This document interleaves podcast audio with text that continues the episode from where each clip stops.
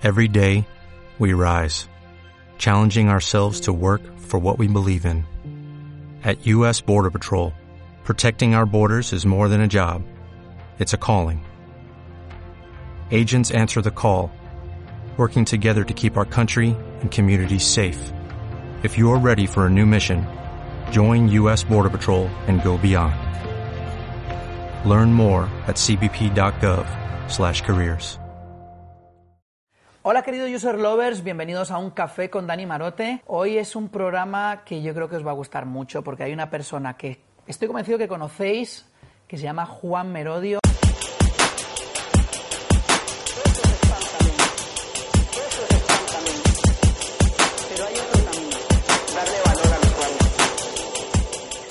Juan, muchas gracias, tío, por estar aquí. Para ti por la invitación, encantadísimo. Un placer de conocerte. No Juan, siempre hay algún perdido que no sabe eh, quién eres y me gustaría que te presentes tú mismo, que me digas quién es Juan Merodio hoy, porque yo sé que has tenido la evolución de la leche y entonces ya a veces me cuesta hasta a mí que te sigo saber quién eres hoy. A ver, yo me defino como emprendedor en la vida, pero porque me gusta emprender, ¿no? Pero al final soy una persona que se dedica al mundo digital desde hace 17 años y me dedico a ayudar a empresas a utilizar Internet y todos los canales digitales y el marketing a, a ser más exitosos o tener mejor, más negocio Eso en el negocio. en el negocio. Y luego, personalmente, ¿quién es Juan Merodio? Ah, personalmente, una persona que es súper inquieta, que le gusta aprender, que le gusta cambiar todo el rato y que le gusta estar emprendiendo y, estar y conociendo gente, viajando por todo el mundo. Esa es una de, de mis grandes pasiones, ¿no? Al final, sobre todo, estar en constante cambio y vivir siempre fuera de mi zona de confort. Es algo que lo tengo permanente. Ya, esto me queda claro que te has ido a vivir a Canadá, luego hablaremos de eso, pero que te has ido a vivir a Canadá. que En cuanto estoy cómodo, digo, hostia, aquí algo va mal, hay que cambiar. Muy bien, muy bien. Juan, yo creo que una de las cosas que nos están viendo ahora los user lovers se están preguntando, la primera es, ¿cómo hizo este tío para crear esa marca personal? Además, en un momento en España que eso no era... Cuando tú empezaste, me acuerdo, hace, yo más o menos hace como 8 o 9 años que te descubrí y dije, jolín, este tío lo está petando. O sea, la gente sabe quién es, además en algo que no tiene que ver con arte, música, tal, sino algo de negocios. No era habitual si no eras el director general de Inditex, ¿me entiendes? ¿Cómo empezó tu marca personal? ¿Fue casual o fue estratégico cuando empezó? Fue casual, no pensé que era- eh, yo no pensé en crear una marca personal nunca. Yo lo que pensé es crear un blog en ese momento, un, es- un espacio donde compartir en el día a día lo que iba aprendiendo con los clientes, por mi parte, aquello que me funcionaba, aquello que no me funcionaba. Porque digo, he invertido tres horas en ver cómo funciona esta herramienta, joder, ¿por qué no comparto esto y que otras personas lo puedan aprovechar? Y en lugar de dedicar ellos tres horas con media hora, entonces fue puramente altruista. Entonces, así empecé. Y de hecho hice un pequeño ebook que regalé, de ahí me llamaron para una conferencia que me dio pavor porque yo tengo miedo escénico, ahora algo menos. No me lo creo. ¿En serio? Horrible, es decir, estuve dos días sin dormir antes de esa conferencia, fue, fue terrible. Pero a partir de ahí empezó todo a, a rodar y luego marca personal, pero yo en ningún momento pensé en eso, fue con carácter de voy a hacer esto porque creo que puede ayudar a otras personas, nada más. Bueno, antes lo hablábamos, ¿no? De que dar tiene resultados, ¿no? Dar mucho, dar mucho, dar mucho, al final tiene retorno, aunque al principio tú no estuvieses esperando ese retorno. Entonces empieza con un blog, tu marca personal. Sí, sí, sí. Que ese tal. blog sigue existiendo. Sigue por existiendo, es cierto. juanmerodi.com, es mi nombre. ¿Y sigue siendo tu plataforma principal? ¿O ya hay otras plataformas que han superado? Es el centro, porque al final eh, no me gusta. Mi, mi plataforma principal tiene que ser mía y es mi blog. A partir de ahí, luego puedo tener redes sociales, otros canales externos que me apoyan, pero realmente ese, es- ese es el core de mi negocio, donde al final buscas mi nombre en Google y es lo primero que sale. Entonces ahí está absolutamente todo. Entonces tú empiezas con el blog de manera 100% altruista. Me imagino que en un momento determinado dices, hostia, esto, vale, esto está dando resultados, debería sacarle más partido. ¿Y en qué momento tú te haces consciente de que esto tiene fuerza y que deberías de trabajar una marca personal? ¿Existe un antes y un después? No, yo seguí haciendo lo mismo porque me gustaba. Es decir, sí es cierto que yo ya desde antes tenía agencia, agencia de marketing y pues, trabajaba con clientes, luego me asocié con, con- con un socio, con Jaime, y vimos que esto empezaba a, a retornarnos clientes, de manera, es decir, en lugar de ir a buscar a los clientes, ¿no? el inbound marketing, haz que los clientes te vengan a buscar, y los clientes no llegaban por esto, y digo, joder, pues esto al final va a funcionar. Y muchas veces cuando me decían, dice, no, da una conferencia, pero pon cuál es tu agencia, pon. Digo, no, no, es que mis conferencias no son para vender productos. Si luego alguien quiere que me busque, que me encuentre, no va a haber problema. De hecho, mucha gente no sabe que tengo agencia. Eso nos pasa mucho. Pero, no es, pero es que mi trabajo, lo que a mí me gusta hacer no es eso. Entonces, creo que al final a la gente no hay que venderle, a la gente le tienes que dar y si de alguna manera puede haber negocio para ambas partes, todo eso se va a conectar solo. No puedo estar más de acuerdo Suena un poco contigo. místico, pero no, no, pero, en no, pero es que es verdad, es verdad, es verdad. Es verdad. De hecho, vender de la manera tradicional es lo que peor funciona hoy. Sí, Nosotros sí, sí. siempre decimos aquí que vender es igual a ayudar y es ayudar a que tú me elijas. Mm. O sea, no, no que yo vaya por ti y entonces sea un pesado, que es un poco la táctica antigua, ¿no? Sí. Y más bien generar valor alrededor de tu empresa o tu propia marca para que la gente quiera venir, no ser miel para las abejas. Sí. Esa, es la, esa es la gran diferencia, ¿no? Entonces, Juan, ¿qué dirías tú? ¿Qué ingredientes tiene Juan Merodio que le han dado la posibilidad? te creo que ha sido algo evolutivo y que a lo mejor no ha sido tan estratégico, pero que desde luego ha sido suficientemente listo para aprovecharlo, eso no me cabe la menor duda. ¿Qué dirías tú que han sido los tres ingredientes que tiene Juan Merodio que le han permitido ser una marca personal potente y que le trae resultados? Yo creo generar mucho contenido, contenido útil en el momento determinado que la gente, que la gente lo, lo necesitaba, ser generoso eh, con ese contenido, es decir, crear muchos ebooks en este caso también totalmente gratuito, ¿no? Mientras eh, veo que otras personas, que no es criticable, ¿eh? pero, pero yo vi que no era el, eh, el camino no era cobrar por un ebook, ni, ni un euro, es decir, porque además hice pruebas y vi que, que, que las descargas caían. Entonces, tienes que ver dónde está tu negocio. Entonces, mi negocio no está en vender libros. Entonces, el negocio no, la mayoría de los casos ya no está en la primera, en la primera fase. Hay que buscar el negocio en la segunda fase.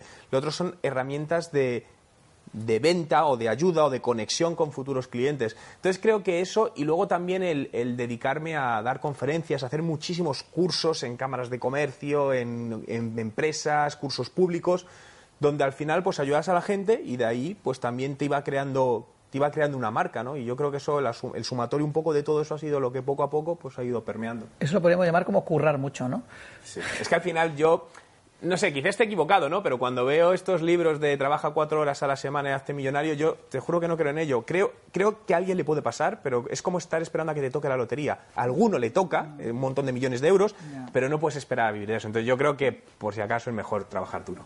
Y además eso es más controlable, ¿no? Sí, cierto. El, el curro lo puedes controlar, luego que te caiga el maná del cielo, eso es algo que, Sí, que sí, no sí. se sabe. Oye, para ser un tío que dices que el libro no es el, el producto a vender, llevas 10 libros escritos, entonces explícame esto, ¿por qué has escrito 10 libros eh, si es no es el producto a vender? O sea, realmente, o sea, tus libros no, eh, no, tu objetivo no es generar pasta con los libros, es, eh, es más contenido para seguir generando valor alrededor de, tu, de tus marcas, ¿no? Es que no gano dinero con los es que no es- me dan más gasto que dinero, sinceramente. Es decir, de hecho, de lo- bueno, son 11 concretamente porque el último lo lancé hace poquito y tres de ellos con editorial. El resto son autodidactas, ¿no? Entonces, con editorial no me gusta por una razón. Lo primero, porque al final te limita el, difundir ese conocimiento que es el objetivo mío de los libros, porque al final yo no puedo regalar eso. Y, y al ser libros muy temáticos, pues al final que puede haber mil, dos mil ventas que está, pero solo llega a mil o dos mil personas. Lanzo un libro gratuito, no sé, uno que lancé a finales del año pasado que era colaborativo sobre transformación digital, solo en 24 horas tuvo más de 2.000 descargas.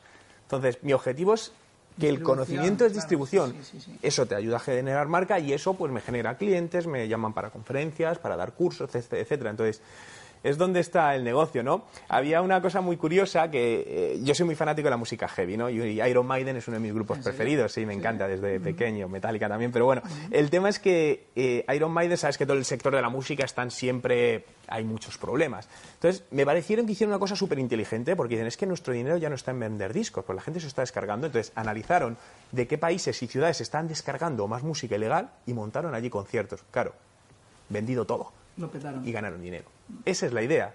Regala la música y busca dónde está, porque en este caso no es Spotify, el, el dinero no está en vender.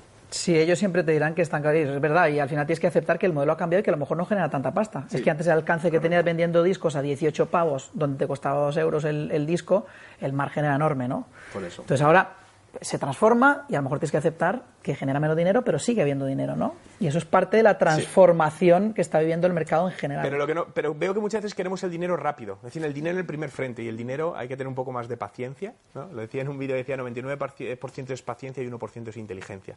Y creo que al final intentamos correr mucho. Tío, ¿qué es eso de que tú eres autodidacta? ¿Me puedes explicar a qué te refieres? Joder, porque en el año 2000 no había cursos de marketing digital cuando empecé en la universidad. Entonces, al final eh, aprendes eh, pues a base de probar, probar y probar. Entonces, soy una persona súper curiosa de siempre, entonces siempre me he leído muchísimos libros de todo, iba leyendo absolutamente de todo, aprendiendo de todo el mundo que puedo, ¿no? Eh, eh, ser una, una esponja social. Entonces, creo que, creo que al final, además, el conocimiento es la evolución personal y profesional de toda, de todas las personas, ¿no? Y lo primero que tienes que invertir es en ti mismo. Creo que mucha gente no invierte en sí mismo lo suficiente. Entonces, tú tienes que invertir en ti, en tu formación, en aprender. Y cada vez a día de hoy es más fácil. Es decir, hay cursos gratuitos y no gratuitos, digitales y no digitales. Pero quien hoy no sabe de algo, no aprende, es porque no quiere. Eso es algo que lo tengo totalmente claro. Habla del karma 2.0, tío, que me parece un término súper súper interesante. Esto de que creo que tiene que ver con lo que has dicho de dar, dar, ¿no? Y luego si recibes bien, pero que no es con ese espíritu. Pero ¿hay algo más que esté detrás de tu término de karma 2.0? Sí, es, siempre digo, da 10 veces más de lo que esperas recibir y recibirás 10 veces más de lo que has dado. Y es a lo que llamo karma 2.0, ¿no? Y el marketing de contenidos es eso, da, da, da sin esperar a recibir. No pongas la coletilla comercial, no la pongas. El típico call to action, comprar aquí. Sí, o, pero también te podemos ofrecer, no. Es decir, todo volverá. Entonces, pero para que vuelva necesitas un largo periodo de tiempo, necesitas paciencia. Entonces, muchas veces... En los negocios no hay paciencia, tío. Ese es el problema, pero porque intentan sostenerse a veces con el dinero que no deben sostenerse. Es decir, a lo mejor tu negocio ahora no debe ser este canal, sino que tienes que sostenerte con otro dinero. Yo es lo que hice, es decir, yo, yo vivía de otras cosas y digo, vale, y, con, y parte de eso que, que genero lo voy a invertir en esto a ver si hay suerte y en el futuro me funciona. Y eso es lo que hago constantemente. Ahora estoy invirtiendo en otras cosas que no sé si funcionarán o no, pero al final cuando quieres que algo crezca no puedes intentar, sobre todo de cara a emprender, ¿eh? creo que es un gran... intentar vivir de eso. No se puede o no se debe. Juan, ¿todo el mundo tiene que tener una marca personal o crees que no? Todo el mundo la tiene, aunque no lo sepan. Es decir, cuando aunque sea pequeña, quieres decir, aunque, aunque sea entre 10. Pero es que una marca personal no tiene por qué ser grande. Todos tenemos marca personal, igual que un influencer no tiene que tener un millón de seguidores. Entonces, realmente al final, cuando alguien va a buscar trabajo, alguien que está recién salido de la universidad, van a ir a Google y le van a buscar. Entonces ya eso es marca personal. Lo que tienes que hacer es construirla tú, no dejar que otros lo construyan por ti. Y muchas veces se construye automáticamente con toda la interacción social que tenemos en distintas redes. Y luego, pues mucha gente se busca en Google Imágenes y aparece una foto eh, en bikini o una foto con en una situación que no quiere. Y, dice, ¿y esto qué hace? Entonces, creo que eso hay que cuidarlo. A mí, de hecho, siempre me preguntan las empresas, te lo preguntan a ti mucho, me preguntan, joder, es que si yo me meto en todo este rollo, ahora mi vida está más expuesta y no sé qué. Bueno, de hecho ya viste que el IBEX 35 hace poco se publicaba en todos los medios de comunicación, ¿no? Que los grandes directivos no están. y dices, joder, lo tenéis súper fácil, macho. Tú eres el director de Telefónica, bueno, que Payete, bueno, he puesto un mal ejemplo porque Payete usa mucho Twitter, pero muchos de ellos no están en, en medios sociales, no crean, no trabajan su marca personal y lo tendrían muy fácil y desde luego les ayudaría mucho a, quitar todo el montón de mentiras que a lo mejor hay alrededor suyo, ¿no? Entonces, eh, yo creo que lo que tenemos que decir a los user lovers es, no sé si opina lo mismo Juan, es sí, todos tenemos una marca personal, aunque sea pequeña, pero la tenemos y lo mejor es que tenga algo, un poquito de estrategia, o sea, que no sea casual, ¿no? Que no sea lo que la gente se imagine de nosotros y nosotros no tengamos nada que decir al respecto, ¿no? Y también ser consciente en, en, la repercusión que puede tener eso que haces, a lo mejor no hoy, pero sí en los próximos años. En muchos vídeos, pues que mucha gente joven sube a YouTube, que hoy puede estar muy bien, pero a lo mejor en cinco años ese vídeo te puede dar algún, algún problema, ¿no? Entonces creo que también tenemos que ser un poco conscientes, porque todos nos arrepentimos de, joder, si, si, volviese cinco años atrás no subiría eso, no haría eso. eso es, que Internet lo que ha hecho es traer transparencia, ¿no? Quiero decir, ahora todo el mundo, tienes un periodista, un paparazzi alrededor tuyo, porque un amigo tuyo te saca una foto en un momento determinado y ya te saca por todos los sitios, y yo lo que creo es, que yo sé que no es fácil esto, ¿eh? pero lo que creo es que tenemos que siempre hacer lo que lo que no nos arrepentimos de hacer. O sea, sea lo que sea, si tú eres un tío que le gusta emborracharse, porque pues sepas que eso se puede ver y si eso para ti está ok, ya está. Mm. ¿Me entiendes? Y, no, y yo creo que dejaremos de ser tan puritanos. Todo el mundo se ha tomado una, una cerveza, sí, no, decir? No, o sea, que no es, efectivamente, que te gusta mmm, lo que sea, hacer cosas extrañas, pues tienes que ser consciente que la gente se puede enterar. Pero, tío, si tú eres eso, lo tienes que aceptar, ¿no? Y si no, pues no lo hagas. Pero es que las redes sociales crean una falsa apariencia, porque no te sientes tan expuesto, pero estás. Es decir, muchas de las cosas que hacemos en redes sociales es porque estás tú con el móvil y, lo pasas. Pero, ¿harías eso delante de 5.000 personas mirándote? No. Es pues exactamente lo mismo. Pues ahí es donde está el problema. Es un tema de percepción. Pues ahí donde está, pero ahí es donde está el problema. Porque es que 5.000 personas lo pueden ver. Y más, claro. Pero no tenemos la sensación, entonces no somos conscientes de ello. Entonces, eso es una buena métrica de ¿harías esto delante de 5.000 personas? Ostras, no lo haría. Pues a lo mejor es mejor que no lo publiques. Muy bien. Juan, háblame por favor de un libro tuyo que me llama mucho la atención y que todavía no he tenido el placer de leerme, pero lo intentaré, porque me cuesta leer, tío, seguro que te pasa a ti también, sacar el rato para leer, de 10 Business Factors. Ah, sí. Pues, ¿Cuáles son los 10 Business Factors? Ese libro ese es, un, ese es un método que llevo empleando muchísimos años con empresas, ¿no? Para ayudarles. Y hace dos años decidí ponerlo en un libro y, publicarlo, auto, autoeditarlo, ¿no? Para ayudar a otras personas. Básicamente, lo que he hecho es un método. El libro además incluye una herramienta online que he desarrollado para hacer una microauditoría de la situación actual de tu negocio y a partir de ahí saber dónde estás en cada uno de los factores y varios y cinco dimensiones que incluye cada factor para, este es el punto de partida, hacia dónde vamos. Pero por la esencia de, de este método es buscar foco. El principal problema que tienen, o que veo que hay muchas empresas, es que hay tanto cada vez más en digital que dicen, es que no sé por dónde empezar. Tú coges una web, ¿qué mejoro? No sé. En data, no sé. Entonces va a un foco, es decir, vale, cojo el primer factor, que es la web, haz una cosa. Cuando la hagas, pasamos a la siguiente. Entonces va muy a foco. Es decir, web, contenido, contexto es otro factor, medios sociales, medios digitales, móvil, reputación, data, liderazgo. Eh, interno empresa, lo que es la parte también de, endomarketing, geomarketing 2.0. Es decir, son varios factores que no son solo digitales, porque para mí ya al final es omnicanal todo, no hace falta que lo digamos más, pero, pero es cierto. Entonces, lo que intento ayudar es a que las empresas puedan aplicarlo de esa manera, algo que he aplicado durante muchos años y tengo, vamos, demostrados casos de éxito que si haces eso, porque al final no es tan difícil, si haces varias cosas, va a suceder. ¿Y ese, ese es tu libro o hay algún otro que te gustaría destacar, que tú digas, este es el libro que yo creo que los users que nos están viendo se deberían de leer. Yo creo que ese, ese, no sé, le tengo mucho cariño porque es un método, es decir, es un libro muy práctico donde te pones y vas a ir haciendo cosas. Entonces es un método muy personal que llevo muchos años y además lo desarrollé cuando vivía en, en, Bogotá, que me acuerdo que estaba, además, este, pasé muchas largas temporadas solo, eh, entonces llegaba a los fines de semana y no conocía a nadie. Dices, ¿qué hago? Estar metido en casa, entonces me ponía a hacer y desarrollé un montón de cosas en ese momento. Y ahí salió ese libro, ¿no? Ahí salió, dije, vamos a hacerlo, ya vamos a darle forma a este método y ponerlo un poco más organizado. qué bien, qué bien. Oye, Juan, has hablado por encima un poco del tema del contenido, pero tú y yo tenemos que hablar de contenido, porque creo que los dos creemos muchísimo en ello. Totalmente. Y, y me gustaría contarte un poco mi visión. Yo creo que la mayor mentira del siglo XXI es la frase del contenido es el rey. Sí. Te voy a explicar por qué es la mayor mentira del siglo XXI en, nuestra opinión, ¿no? Y es, eh, nosotros pensamos que donde está tu bolsillo está tu corazón. Entonces, si tú, empresario, me dices a mí que eso, de verdad, ya sabes que esto en todos los eventos que se hacen a nivel mundial se ha dicho el contenido es el rey, el contenido es el rey, y luego otra serie de, de tags de ese tipo, ¿no? Pero como te decía, donde está tu bolsillo está tu corazón. Con lo cual, si tú inviertes solamente el 10%, que es la media española, el 10% en producción de contenidos y el 90% en distribución, que es compra de medios, ya me estás respondiendo. Para ti lo importante es hacer llegar un montón de mierda, porque no le estás invirtiendo a la calidad de ese contenido, porque solo le pones el 10%. Entonces, ¿dónde está el contenido? Es el rey. Es mentira. Estoy de acuerdo contigo, totalmente. Es decir, pero porque no hay foco, se dice, pero no se hace. ¿Y por qué coño no se hace, en tu opinión? Pues por lo mismo que las empresas dicen que para ellos el cliente es más importante y luego la atención al cliente es una mierda. O cuando te contacta una empresa diciendo, es que tengo crisis de reputación, la gente se queja. Claro, es que el producto, si tienes un producto de mierda, ¿qué esperas que diga la gente? Cambia tu producto. Entonces, para mí es lo mismo, es decir, al final es, ¿realmente crees en, el marketing de contenidos? ¿Crees en apostar por contenidos que ayuden a tu audiencia? Y si es así, van a ver que, funciona.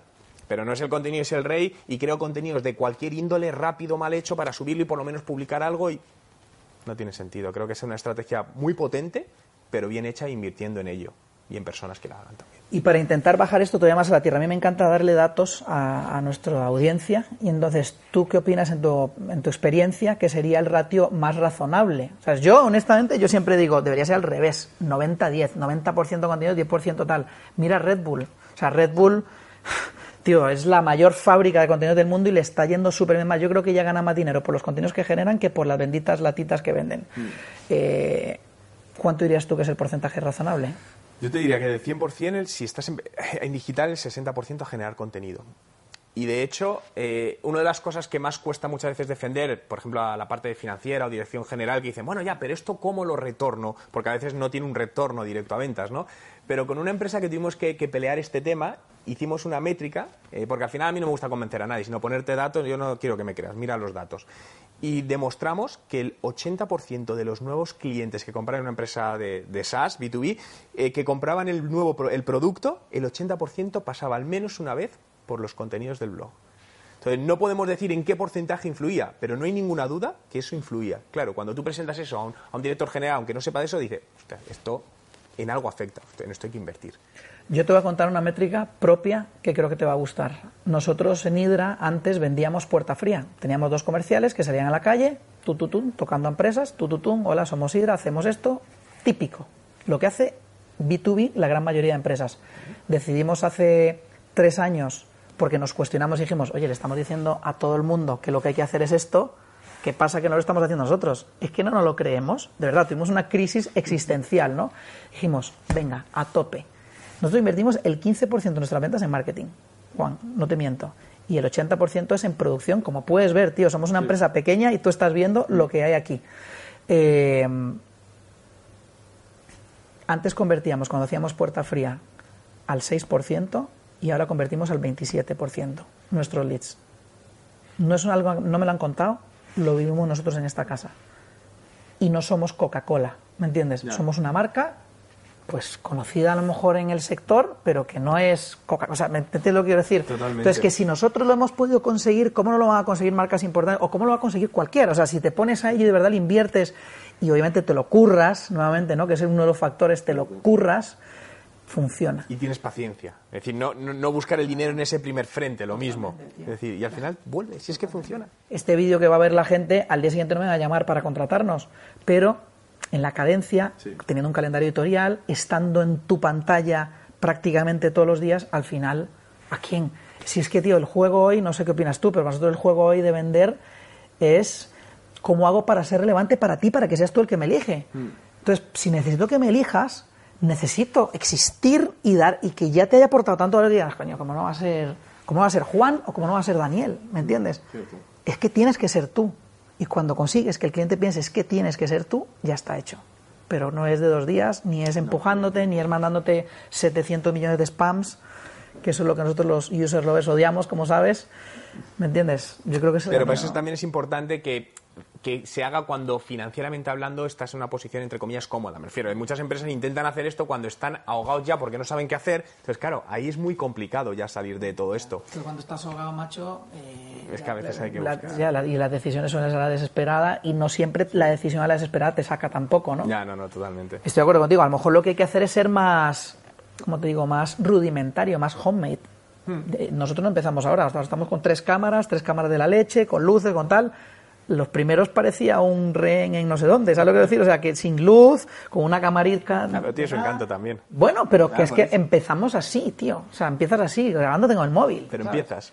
Y empiezas, y luego cuando ya va cogiendo tracción y te van dando resultados, ya inviertes más, ¿no? Y otra cosa importante y que a mí me gusta destacar es la no competencia, y me explico. Es decir, creo que las empresas eh, y te pasará mucho, dicen, no, no, de mi competencia no hables tal, y nunca estoy de acuerdo con eso. Es decir, eh, yo soy una persona que creo en la competencia, suma de competencia más colaboración, y me lo ha demostrado que funciona. Al final, cuando veo a alguna persona, alguna empresa que puede ser competencia mía, que hace algo bien, lo digo, lo muestro, lo menciono, y dicen, pero ¿cómo haces eso? Joder, pero si es que está bien, para mí es enriquecer y es ayudarnos unos a otros, incluso colaborar con potenciales eh, competidores míos y en lugar de a lo mejor yo ganar 10, Vale, yo gano 4 y tú 6, no me importa esta vez, pero sé que eso genera una relación a largo plazo que al final vamos a ganar más y funciona. Totalmente de acuerdo. Seguimos hablando de Karma 2.0. Lo mismo, ¿Eh? es la base. Hablemos de otro bullshit del mercado, transformación digital. Joder, qué gran campaña de marketing. ¿Eh? ¿A que sí? Estamos hablando de fuera de cámaras, pero estamos de acuerdo, ¿no? Y ahora parece que si hablamos de redes sociales estamos anticuados cuando todavía siguen siendo grandes protagonistas de toda esta transformación, ¿no? Sí. ¿Qué, es para ti, primero que nada, la transformación digital? Adaptarte a la realidad del mercado actual. Si es tecnológica, es tecnológica, ¿no? Pero es adaptarte a la y a las necesidades del mercado. El problema es que eh, se dice mucho de nosotros estamos haciendo, pero el punto para mí más clave de la transformación digital, obviamente, es el personal que está internamente trabajando, pero la atención al cliente, el punto de contacto, ¿no? Y al final todavía sigues teniendo muy bueno, muy pocas empresas con las que tienes buenos puntos de contacto, buena atención al cliente, ¿no? Y que venden mucho, ¿no? Y te voy a contar un ejemplo, si luego queréis cortar el nombre lo cortáis, pero es Renfe, ¿no? Es decir, Renfe tuvo un problema hace escasa, hace dos, tres semanas, muy serio, y ellos venden, que además lo puedes buscar en, Google, transformación digital, nuestro eh, wifi en los aves. Aquí hablamos de empresas y las criticamos y ah, todo, y vamos, que te puedes lanzar a decir de la que quieras y hasta si es cliente nuestro también. Pero ellos dicen el tema del wifi y creo que solo hay un, un ave en toda España que tiene wifi, para empezar. Y lo segundo, tuve un problema, les escribí por Twitter a tiempo, oye, casi, casi me hacéis perder un tren por, una, por la ineptitud de uno de vuestros revisores. Y a los 20 minutos me contestan vía Twitter. Esto no lo hago para criticar, lo hago para medir cómo reaccionan todo esto. Me contesta a los 20 minutos, estoy bien. Juan, sentimos lo que ha pasado, puedes dejarnos tus comentarios en este enlace. Digo, joder, por lo menos pregúntame, aunque no te importe, pero haz que te importa lo que me ha pasado. Me voy al enlace, estaba desde, desde mi, mi móvil y no era responsive. Un formulario que no está adaptado a móvil y venden transformación digital. Esa es la transformación digital que, por desgracia, tienen muchas empresas y hay otras que lo están haciendo realmente bien, ¿eh? también hay, hay que decirlo. Pero ¿Qué hay que hacer para hacerlo bien, la transformación digital? Creo que en muchos casos despedir a quien dirige la empresa. Es decir, y suena duro, pero el otro día estaba con, el- con el- un alto cargo de una gran empresa ¿Algún directivo aquí ha hecho.? No, no. estoy- estoy de acuerdo. Pero lo digo con el cariño y no va por tema de edades, ¿eh? no tiene nada que ver. Pero, pero me decía este, es que lo primero que hay que hacer muchas veces cuando contratan a alguien para hacer la transformación digital es despedir al propio que te ha contratado. Esto es lo- y es cierto, porque hay muchas personas que todavía se oponen al cambio. Dicen, no, hay que hacerlo porque me están metiendo presión y hay que hacerlo. Pero siguen manteniendo ciertas...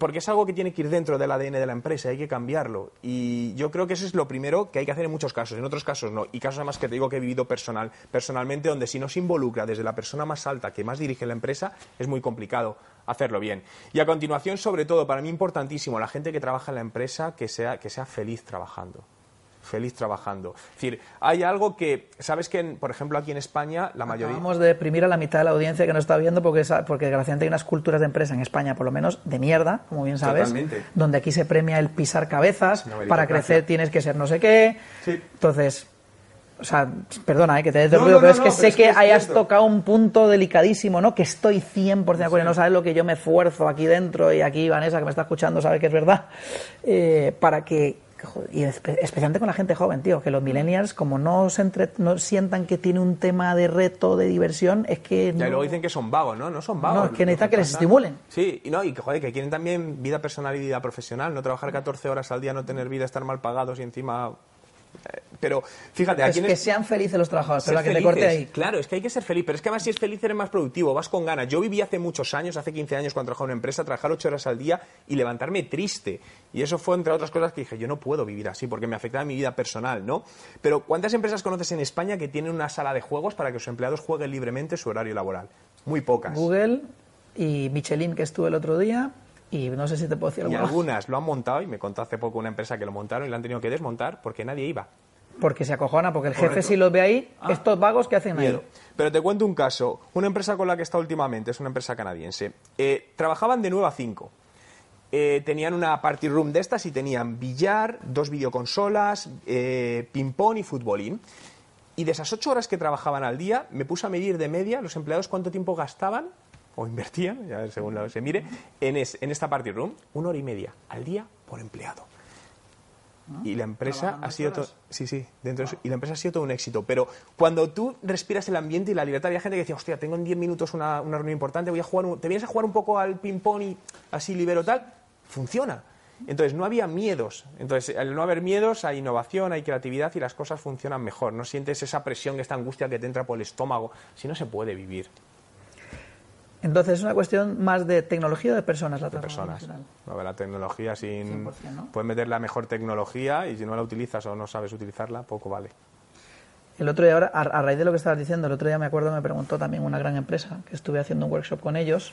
Me decían, Daniel, ¿qué hacemos con la gente que no nos sigue en la transformación digital? Porque antes dijiste quitar la cabeza, pero no has hablado de lo de abajo. gestión del cambio. Es decir, creo que, es- de hecho, cuando hablo de nueve factores de la transformación digital, uno es gestión del cambio, donde hay muy buenos profesionales Es en que este transformación mundo. digital es gestión del cambio toda la vida, tío. Si lo piensas, Sí, sí. es eso realmente. Sí. O sea, que estoy de acuerdo. Pero Pero es que el tema es que, a ver, hay que entender, cada uno admitimos los cambios, de por sí la gente el cambio no nos gusta, pero estamos acostumbrados a hacer algo de una manera y te cambia y te sientes incómoda, estoy normal. Hay personas que lo asumimos de mejor o, me- o peor manera, pero hay gente que a lo mejor lleva 15 años trabajando de una misma manera y es complicado y hay que ayudarles. Yo ahí, en ese caso no digo que haya que cortar cabeza ni mucho menos, hay que ayudarles. Y hemos visto además en primeras personas, te cuento casos muy cercanos, donde de repente una, una persona lleva muchos años trabajando en una oficina de lunes a viernes, le dicen que a partir del mes que viene tiene que teletrabajar. Lunes a jueves en su casa y el viernes en la oficina. Lo que al principio suena, guau, qué guay, desde casa. Primera semana bien, La segunda, ¿para qué me voy a quitar el pijama si estoy yo aquí solo? La tercera, ¿para qué me voy a duchar y tal y cual? La cuarta empieza a sentir aislamiento social y en cuestión de ocho semanas empieza a entrar en fase de semidepresión por aislamiento social. Porque al final dices, sí, está Skype, pero todo eso que tenías, que al final somos seres humanos de conexiones, lo pierdes el ir a la oficina, tomar el café, hablar con alguien, tal. Romper la rutina de tal, este, porque si no, eh, no haces división entre el trabajo y tu familia, por ejemplo. Mi hermana le pasó esto, ¿eh? o sea, lo vivió durísimo. Ella trabajaba en IBM y hacía mucho teletrabajo, bueno, de hecho creo que un 90% teletrabajo y no le gustaba nada. Se perdía un montón. Sí. Se perdió un montón. que, parece como muy sexy, muy moderno, ¿no? y es algo que se ha puesto tal, pero que no necesariamente es... Y, además requiere unas ciertas rutinas para adaptarse, por, por, eso mismo, porque si no te dejas llevar y al final eso se convierte en, uno de tus mayores enemigos. Juan, un tío como tú tan variopinto, eh, que ha hecho tantas cosas, ¿cuál es tu mayor éxito? De todo lo que has hecho, que son muchas cosas, y doy fe, ¿cuál es el mayor? Pues mira, ha sido reciente, ¿no? Eh, como antes comentaba, yo me fui a vivir a Canadá hace, hace dos años para, para aprender inglés, porque no, no, hablaba casi inglés y me, y me ofrecían conferencias y no, no, no, podía, es que ni me atrevía, era, era la mayor locura que podía hacer. Entonces, entre otras cosas, me fui a una, llegué allí, a, Toronto, y digo, a ver, ¿cómo puedo aprender yo inglés? Vale, puedo estar tres meses dando clases, pero tengo que meterme en la, en la cultura. Y yo no puedo buscar trabajo porque yo trabajo para mí. Entonces me fui por casualidad, tenía un contacto en una empresa que había allí tecnológica y me acerqué a ellos y les dije, oye, ¿puedo trabajar con vosotros gratis a cambio de poder estar con vosotros en vuestra oficina y así practicar el inglés? Sí, perfecto. Y entonces me convertí en consultor digital de esta empresa. Iban a contratar a alguien, pero al final no lo contrataron, se ahorraron el dinero. Digo, no, en serio, no quiero el dinero, vuelvo a lo mismo. Es decir, mm, mi negocio está en otro lado. Y, y, me, invertí con ellos y estuve un año y medio trabajando con ellos. Cuando entré en la empresa eran 20 personas, eh, todo milenias, es decir, el fundador tenía 26 años eh, y 40 clientes. Un año y medio después, casi 800 clientes y la empresa hace un mes y medio ha sido adquirida por la multinacional Yelp por 20 millones de dólares. ¿Qué hace la startup? Es eh, location marketing, wifi marketing, al final data y muy focalizado. Y por alineártelo con el contenido, uno de los principales cambios que hicimos cuando, cuando llegué es que ellos generaban contenido, pero el problema es que iban targetizados a mucho local de calle, pero distintos sectores. Entonces, lo que primero dije, vamos a un sector, ¿cuál es el que más os interesa? Llegamos a la conclusión que restauración, restaurantes. Vale, generemos contenido y dirijámonos solo a propietarios de restaurantes. Y fuese el cambio y se dispararon absolutamente todo. ¿Qué tipo de clientes, tío? Una de las cosas que más le cuesta a las empresas es elegir clientes. Sí, porque llegar a muchos. No, no porque te dicen, no, no, mi producto es para todo el mundo. Y dices, y una mierda, es que ni la Coca-Cola. Yo no puedo ver Coca-Cola. ¿Por qué? Porque tengo gastritis. No es para mí. ¿Me entiendes? A los, no sé si te ha pasado, pero es que no hay nada más complicado que convencer a un dueño o directivo de una empresa de, tío, que tienes que elegir, que no le puedes vender a todo el mundo. Ya, mi producto es maravilloso. ¿Y? Pero es maravilloso para unos cuantos. Elige. Pero incluso aunque tengas muchos, a la hora de hacer marketing y comunicación no puede ser el mismo para todos. Por lo tanto, vas a necesitar muchos más recursos, por lo que céntrate primero en un público objetivo. ¿no? Hace poco con una marca de motos eh, sacamos para el tema de buyer persona, eh, bueno, a mí me gusta crear luego el reader persona, porque para mí no siempre son los mismos, y salían 16. Claro, dicen, pero ¿cómo vamos a generar? Digo, no, centrémonos en dos, los que sean más importantes, y ya luego iremos generando. A lo mejor no puedes atacar a los 16 grupos de golpe. Entonces empiezan pequeño, pero, pero hazlo, hazlo a nicho, micromarketing, nanotargeting, llámalo como quieras, pero a nicho. Si lo dice Gary Vee, me gusta mucho, dice, no es ancho, es profundo. Justo, justo. ahora que lo dices, ¿a quién sigue Juan Merodio, que es un tío que lo sigue mucha gente? ¿A quién sigue Juan Merodio? Aparte de Gary Vee, que ya lo hablamos antes, que además es un crack y yo, yo solo lo conocen de sobra, yo se los he contado mil veces. Sí, bueno, Enrique Dance es una persona que, que, me, gusta, que me gusta mucho también cómo, cómo escribe sigo Massable también, y luego sigo, ah, no me acuerdo, es un tipo de ventas muy curioso, es un tipo que vive en Miami, eh, es americano, y es uh, Gran Cardone. Ah, eso te iba a decir, Gran Cardone. Sí. Entonces es un tío curioso, es decir, es muy criticado por su visión de siempre hablando del dinero, millonario, pero... Sí, sí, es un tío muy show-off, pero que sabe de lo que habla. Pero sabe lo que habla. Entonces me gustan ciertas cosas de las visiones que tiene, entonces es un tío que sigo mucho, me he leído varios de sus libros, entonces, y siempre intento buscar y leer todo lo que puedo. De media leo tres libros al mes, es decir, leo, intento leer muchísimo porque además la lectura para mí es un activador de la creatividad. Entonces, estás leyendo o viendo vídeos y te salen cosas. Entonces, creo que eso al final es invertir en ti, que es lo que hablamos al principio. Es decir, y es sacar el tiempo. Al final, tiempo hay. Lo que es buscar.